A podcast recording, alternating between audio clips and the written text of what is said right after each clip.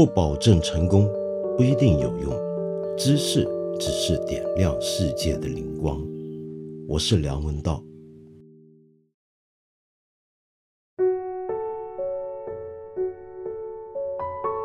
我猜你最近可能听说过，四川电视台呢最近做了一档新闻节目，去暗访按摩店，然后呢找出自己的记者呢潜伏进去。就拍摄这个按摩店非法经营一些，呃，色情行业的情况。那么结果不小心的在这集节目里面，居然露出了性器官。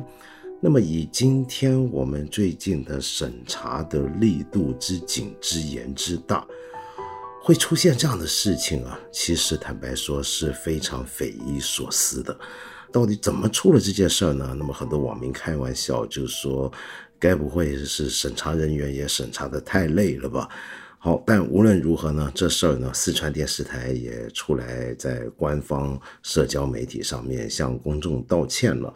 里面呢，这篇道歉的文章里面呢，就有一句话很有意思了，他就说到他这回暗访这个按摩店啊，为的原意是要做舆论监督工作。结果这句话就给一些眼睛很利的朋友抓住了，然后就开始批评。那么批评的是什么呢？就说这到底能不能算是舆论监督呢？你比如说，你去看这个按摩店进行色情行业、非法行业，你派个记者去暗访，这算是舆论监督吗？那到底什么叫舆论监督呢？那么我就看到有一些朋友，其实我很认同他们的讲法啊，他们就提到这么一个观点，就是所谓的舆论监督，指的是监督有权有势的那些人或者机构或者单位，才叫做舆论监督。相反的，你去暗访按摩店，那么这事儿它有被监督的价值吗？这有严肃的新闻意义吗？你想引出什么社会话题呢？呃，可能我们同行都还听说过这么一件事，就是以前南方都市报的总编辑，我非常敬佩的一个老朋友陈义忠先生。他当年在做这个职位的时候啊，底下就有记者提出，就说：“哎，咱广州这儿啊，也有不少那种按摩店，那种色情服务业，或者是一些呃小姐接客。”不如我们假装成是这个恩客，那么去光顾一下，去暗访一下怎么回事，怎么样？然后陈义忠就很生气，就说这当然不行，这怎么能够叫揭露他们的恶行呢？那么真正的我们做媒体的人要舆论监督的话，是要监督权力。的确，当年南方都市报在这方面是做过很多响当当的大事儿。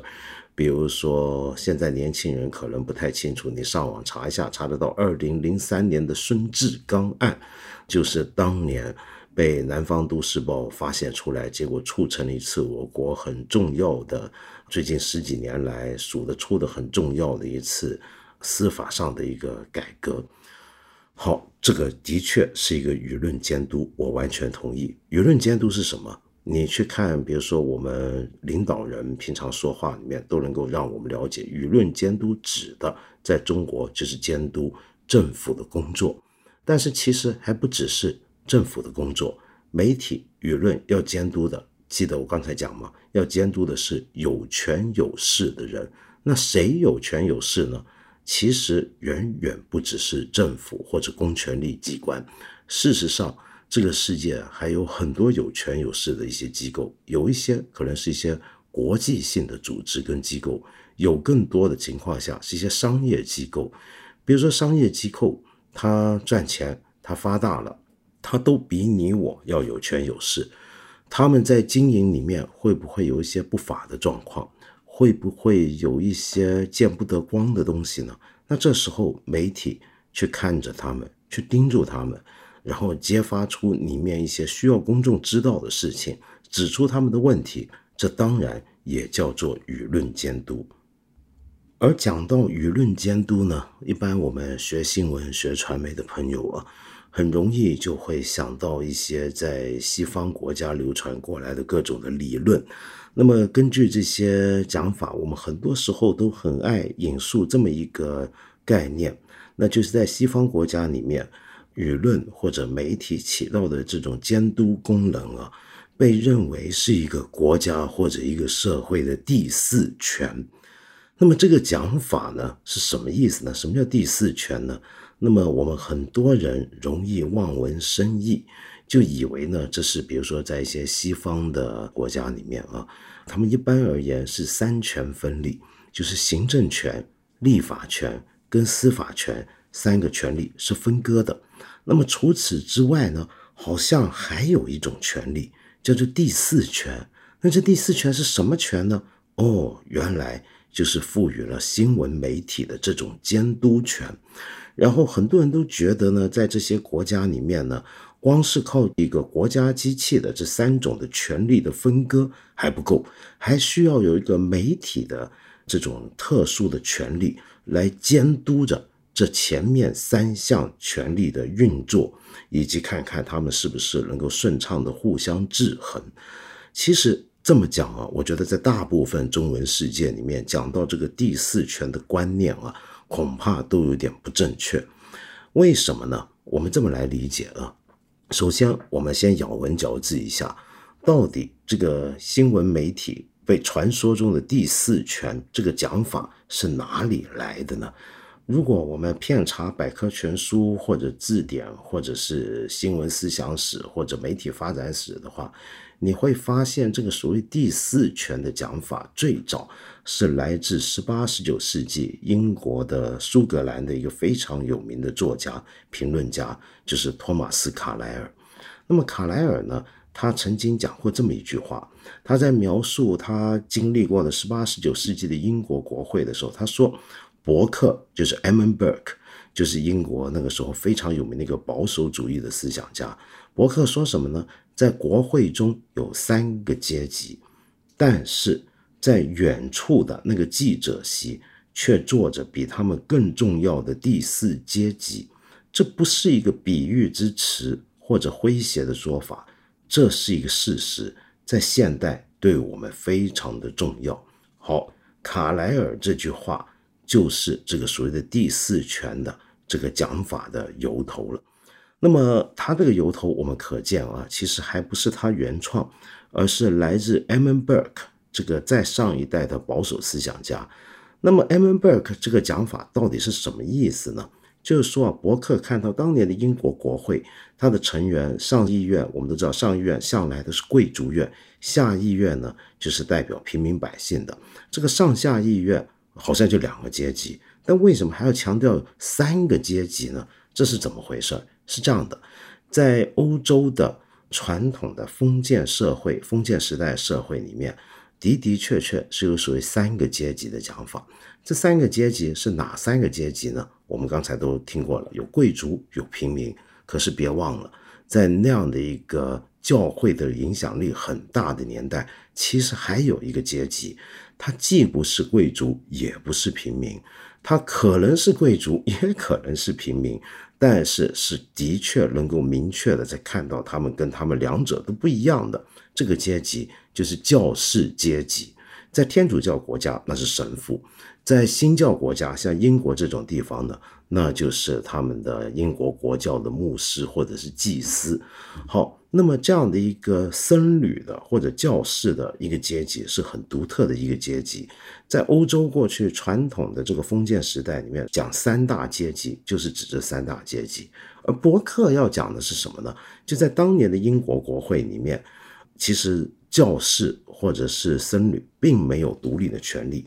他只是从一个这个国会，如果能够代表整个国家的意见的话，那就是因此这个国会也就自然能够看到是有三个阶级的人同在。至少在伯克那个年代里面，国会还是有一些教士的，但是他们本身的势力已经不是那么大了。但他这么讲，就说这个国家的国会代表整个国家，所以整个国家的三大阶级呢都在国会里面存在了。好，那什么叫第四个阶级呢？它指的就是那个时候的英国已经很看重这个大众媒体了。我们知道，近现代的大众媒体报纸这件事的起源地之一就在英国嘛。而当年的英国的报纸，其实最早坦白说也都是一些小报，也有些商业报纸报道一下最近什么货物运到了什么港口，里面卖些什么东西，大家可以赶紧去看一看，要不要订个什么货？要不呢，就是专门报一些 gossip，就是街头巷尾的传闻。那些传闻当然不是小老百姓的传闻，而是一些关于一些达官贵人的八卦新闻等等。可是也有很多记者开始比较严肃，就跑国会去采访国会新闻，去看看今天国会在辩论个什么东西，在讨论个什么样的政策。打算立个什么样的法？然后他们认为这些事情呢，一般的老百姓都要知道，都有权知道，而且应当知道。好，然后呢，伯克就注意到，在那个年代，英国国会的记者席有一个专门开设出来的记者席，是让记者在里面去做采访的。这个记者席上坐的那一批人啊，原来要比刚才说的三个阶级还重要。然后到了卡莱尔这个时代呢，卡莱尔就说：“的的确确，这不是个比喻，不是开玩笑，而是个事实。什么意思呢？就在卡莱尔那个年代，像卡莱尔这种评论家、写作者，他们已经认为，他们这些评论人、他们这些记者、这些从事媒体的人，他们的地位要比那三个阶级还重要。”因为他们能够监督那三个阶级的代表们在国会里面干什么，他们提出的意见跟评论，主理的这个国家的英国是一个国会管理制嘛，那么主理的这个国家的这些国会议员、这些内阁、这些首相是必须要关注、必须要回应的。那么这就属于第四阶级。其实，在英文里面，我们找到的所有第四权的讨论的最早的源头就是这个。它不是一个权利，它是个阶级的概念。而事实上，我还要再澄清一点：媒体监督的这个权利，我们要注意啊，是它不是力量的力，它是利益的利，它像人权一样，这是你的一个权利，我们每个人拥有的权利的那个权利，而不是一个拥有行政权力的那种力量的力。它用英文讲会更清楚，它是一个 right，但不是一个 power。我为什么这么讲呢？是这样的，舆论监督的权利为什么不能说是一种 power 呢？在任何一个主权国家里面，所谓的 power 是什么呢？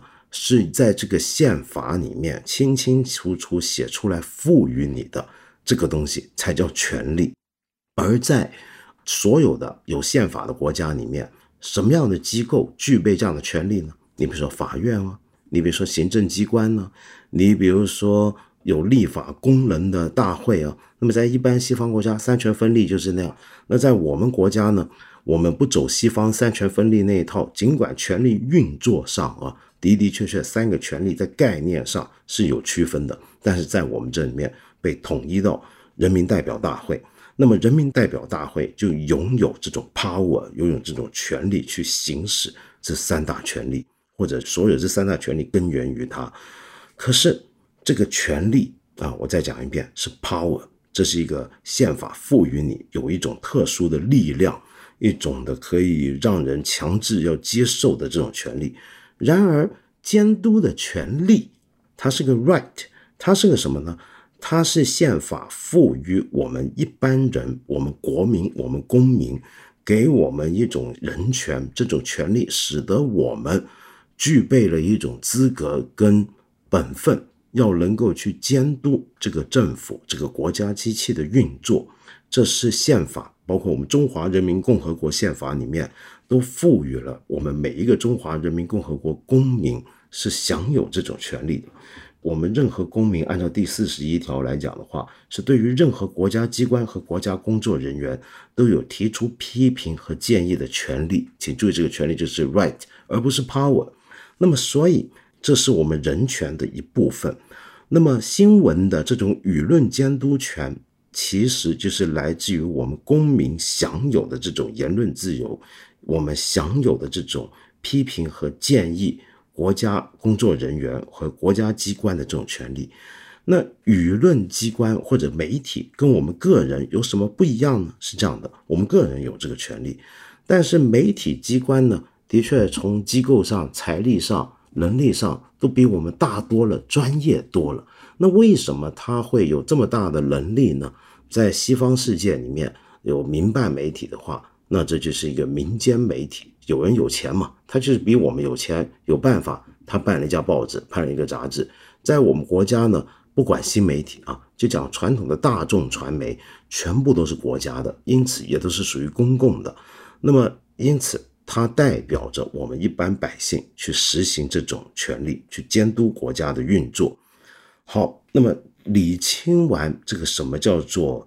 呃，舆论监督它的根源，它的概念的根源，就是媒体机关在代表着我们老百姓来关注国家的跟社会的运作，来监督、来批评、来建议。可是，是否就表示我们一开始讲的，我们这种舆论监督就只针对国家机关，只针对这个社会上有权有势的人，只用来监督强者，而不能用来监督弱者呢？理论上是的，但是我们不要忘了，媒体除了做舆论监督的工作之外，还有别的功能啊。这别的功能就使我觉得，一个电视台、一个媒体机构，有时候去暗访按摩店也是合理的。我想这么讲，你暗访按摩店不能够叫做舆论监督，因为按摩店恐怕我们大家都不会认为是社会上的强势单位。他不是强者，他是弱者，或者至少是弱者去工作的地方。那么，为什么你还要去关注他们呢？这倒不是为了舆论监督，这可能恰恰是为了让我们看见弱势。我们要晓得，我们在这个社会里面，呃，我现在说这个话，我是假设我们大家可能不会觉得自己自居弱势。你们在听我这个节目的朋友们。我猜测你们可能也不一定弱得到什么地方去，在这个社会上，但是我们不能否认，有很多人是被排除在主流之外的，他是弱势群体。那这些弱势群体，他们到底怎么生活？他处在一个什么样的社会条件、什么样的境况底下？我们是不是都能够了解呢？我们是不是都能够知道呢？这个时候。媒体一个很重要的功能跟作用，就是让我们看见他们的存在。看见他们的存在有什么用呢？第一，就是让我们能够了解到这个社会上的方方面面。原来有一些人不是像我们每一个人那样子活得那么开心自在，不是像我们平常在主流媒体镜头上面看起来的那么的走在一条康庄大道上面。我们国家在高速运作往前走，但是会不会有些人在掉队呢？那那些人是谁呢？会不会是一些贫困地区的老百姓呢？会不会是一些在矿坑里面卖命的工人呢？甚至会不会是一些从事性工作的人员呢？可能你以前在我别的节目也注意到，我对于从事性工作的人是一直都带着很尊重的态度。我知道。从今天国家角度来讲，这可能大家都觉得色情行业是不好的。可是我会这么想啊，就什么样的人需要去从事这样的行业？他们的心态、他们的情况，我们是不是都了解呢？他是出于自愿还是被迫呢？他的所谓出于自愿，是因为真的他就觉得这是一个好工作，他要去做，还是说他没有其他选择呢？假如这一回四川电视台暗访按摩店。的整个重点不是去把这个接受这种按摩的全过程，或者拒绝接受这种按摩的整个过程曝光出来那么简单，而是让我们还了解到，哎，一个姑娘为什么要去做这个事儿？她怎么想的？她是不是有什么无奈的地方？又是谁在经营这种场所？经营这种场所的人，他们或者这些机构，他是不是在剥削这些姑娘呢？他是不是背后有别的势力在保护着他、庇应着他呢？又或者，甚至我们还能看看这些半明半暗的非法的色情组织，他们平常怎么样躲避警察的调查呢？又怎么样回应警方的这些调查呢？那如果四川电视台这一次这个节目是往这个方向走的话，哎，我觉得这好像就是很好的节目了。一方面关怀弱势，另一方面也起到了舆论监督的作用。也就是说呢，从这个角度来讲，我们必须理解这个世界上并不是只有监督政府、监督有权力者、监督有权有势的财团才叫做舆论该做的事。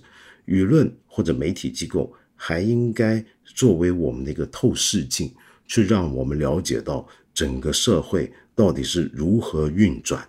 那么，当然，一个媒体要能够发挥这样的一个功能啊，需要有好几个不同的条件。第一，它要专业。他绝对不能出四川电视台这回出的问题。第二，他要有一套非常严格的新闻守则，使得他这整个做舆论监督也好，做这种对弱势群体或者不为人知的、不为我们社会所知，但是又需要我们知道这些事情的调查跟报道也好，整个过程都是合乎一定的伦理规范的，没有伤害到无辜的人的。对一些媒体机构而言，如果他的舆论监督的正常的渠道不能发挥，正常的效用不能发挥，那他就只好去多做一点暗访 按摩店这样的事。所以他们才会把访问按摩店这种在我看来是关注弱势的这种新闻做法，都理解为是舆论监督了。如果舆论监督最后都只能监督按摩店，那这个舆论监督就实在很可怜了。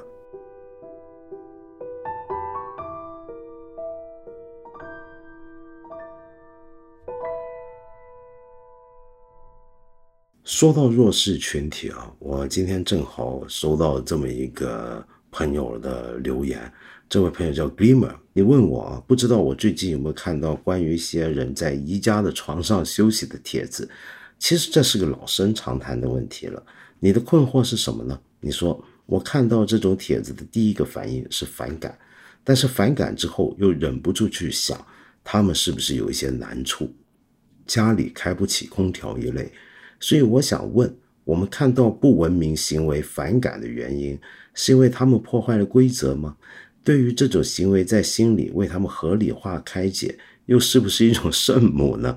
我觉得您这个问题提的真好，您有这种想法，我觉得非常让我佩服。呃，是这样的，坦白讲，我跟你一样，我看到这些在宜家里面霸着宜家的床跟沙发，在上头躺着、坐着休息。我第一个反应也是很反感，我反感什么呢？然后我回头再想，那是因为觉得这有碍观瞻，那有碍观瞻，为什么我就要反感呢？哎，这么想下来，好像就会引出很多问题了。比如说，我们知道现在我们国家开始在要求大家呢。不要在大街上，夏天很热，也别穿这个背心，把这个衣服揭起来，光着个膀子，光着个肚皮。呃，这种穿着呢，在北京我们街头常见，有些老大爷是这样穿。《纽约时报》这些很坏的西方媒体还给他取了个名，叫做“中国式比基尼”啊。那么我们知道，这就是为了这叫有碍观瞻。我们中国常讲的所谓的不文明啊，其实是个很混杂的概念，里面包含很多东西。一种就是这种看起来不好看，第二种是什么呢？就你实际上的确影响了其他人。呃，比如说洗手间不好好用，搞得太肮脏了，那么让别的人呢？不方便麻烦到别的人，又或者在公共场所大吵大闹，影响到别人的休息跟正常生活工作了，这是骚扰到别人。在我看来，这两种不文明是有分别的。我个人对于前一种不文明是比较能够宽容的，对于那种完全没在意他人的存在，骚扰别的人，比如说你坐飞机、坐高铁、坐火车，那那些人。打游戏也好看电影也好，硬是要把那个手机或者 iPad 的声音开到很大，让整个车厢人去分享，让别人不可以安眠，不可以专心做自己的事儿。我觉得这种不文明，很讨厌。可是你说露个膀子，虽然现在国家不允许啊，但坦白讲，我个人觉得对我而言没有影响我，那顶多我也觉得不太好看。那就好比很多年前，我十几年前，我记得我在电视节目就说过，很多人说中国人干嘛老喜欢在路边蹲着。今天你其实很少见了，对不对？在大城市，你很少见到有人等公交的时候或者等地铁会蹲在地上。但以前这个情景很常见，我们都觉得是我们的文明进步了，现在不随便蹲了。那么以前呢，就没那么文明，就满地蹲着一片，觉得不好看。可是我对蹲这件事情的宽容就更大了。为什么呢？因为我觉得这是我们中国人，也许是呃传统农业社会当中很常见的一种姿态。这种姿态让我们蹲的人其实觉得挺舒服的。这有什么问题呢？为什么我们一定非得要不就站，要不就坐才叫做文明呢？这种姿态本来就是我们文化中的一种身体语言的文法的一部分，有什么错呢？你顶多可以说，在某个意义上来讲，它没那么好看罢了，是不是？说远了，说回宜家这个问题啊，我们来仔细想想，你在宜家躺着有没有伤害到其他人呢？理论上好像没有，但实际上也是有的。比如说你影响到别的顾客，我要来买沙发买床，你躺在上头横七竖八的。我他妈这张床长什么样子我都看不清，那这是不是影响到我？当然影响到我，所以它还不光是不好看了啊！这么想回来，它好像还真的会影响其他人。这种意义的不文明，坦白说，的确很难容忍。可是我很赞赏你的地方是，你愿意替他们多想一步。这是不是让我们看到了？哎，有一些人可能家里头开不起空调，或者没有空调。这么热的一个暑天，他要来这个地方来凉爽一下，就好比我小时候，我记得香港那时候也不是每家每户有空调有冷气的，那么很多人就喜欢逛商场，在商场里面呢，其实位置也不多，他们只能走来走去，走累了就坐在商场地上，那么保安就会过来驱赶。其实这些人也是因为家里面太热了。假如你是个新闻记者的话，你想想看，这就是你要做你的。媒体的职责的时候了，你要从这些人身上去探索他们背后的故事，去看看他们是真的没办法才来宜家这么享受空调舒服一下，又或者说是在家里面待的不舒服，因为家庭的情况让人不愉快，他要到外面这样子在大庭广众之下休息呢。假如你从这个角度去看，说不定你能让我们看到这个社会的一些暗角，很多不为人所知的一些的个别人物的故事。如果从这个角度来理解的话，我们的确可以宽容一点去看那些第一反应让我们觉得不舒服、不文明，甚至影响到我们的这种行为。我们这么想，你说是不是圣母太圣母？我们今天常常用这个字，觉得说什么人是很圣母，什么圣母婊，我不是太喜欢这种讲法。我会觉得我不是替他们合理化，我仍然可以不赞成他们在宜家躺在人家的床上，可是我愿意多一份理解，带着好奇心去追问，为什么他们为什么要这么做？他的苦衷或者正当的理由是什么？我觉得我们每一个人对社会上很多事情都当然要有判断，从社会问题到政治问题，我们都可以表态，都可以有立场。但是这并不妨碍我们要多做一些理解，要明白这些事情发生的理由是什么。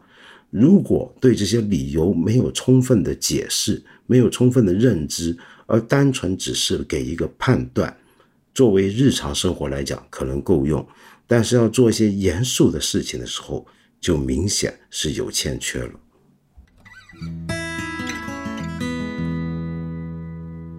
对了，各位朋友，我们再提醒大家一次啊，我八分这个节目是每个星期三、每个星期五都会在看理想的 APP 更新，期间呢还会有不定期的番外，我很欢迎你在这里，或者是看理想的微信公众号留言。提出你的一些的问题、意见和批评，我们今天呢就先聊到这里了。下期节目呢，我们接着再谈。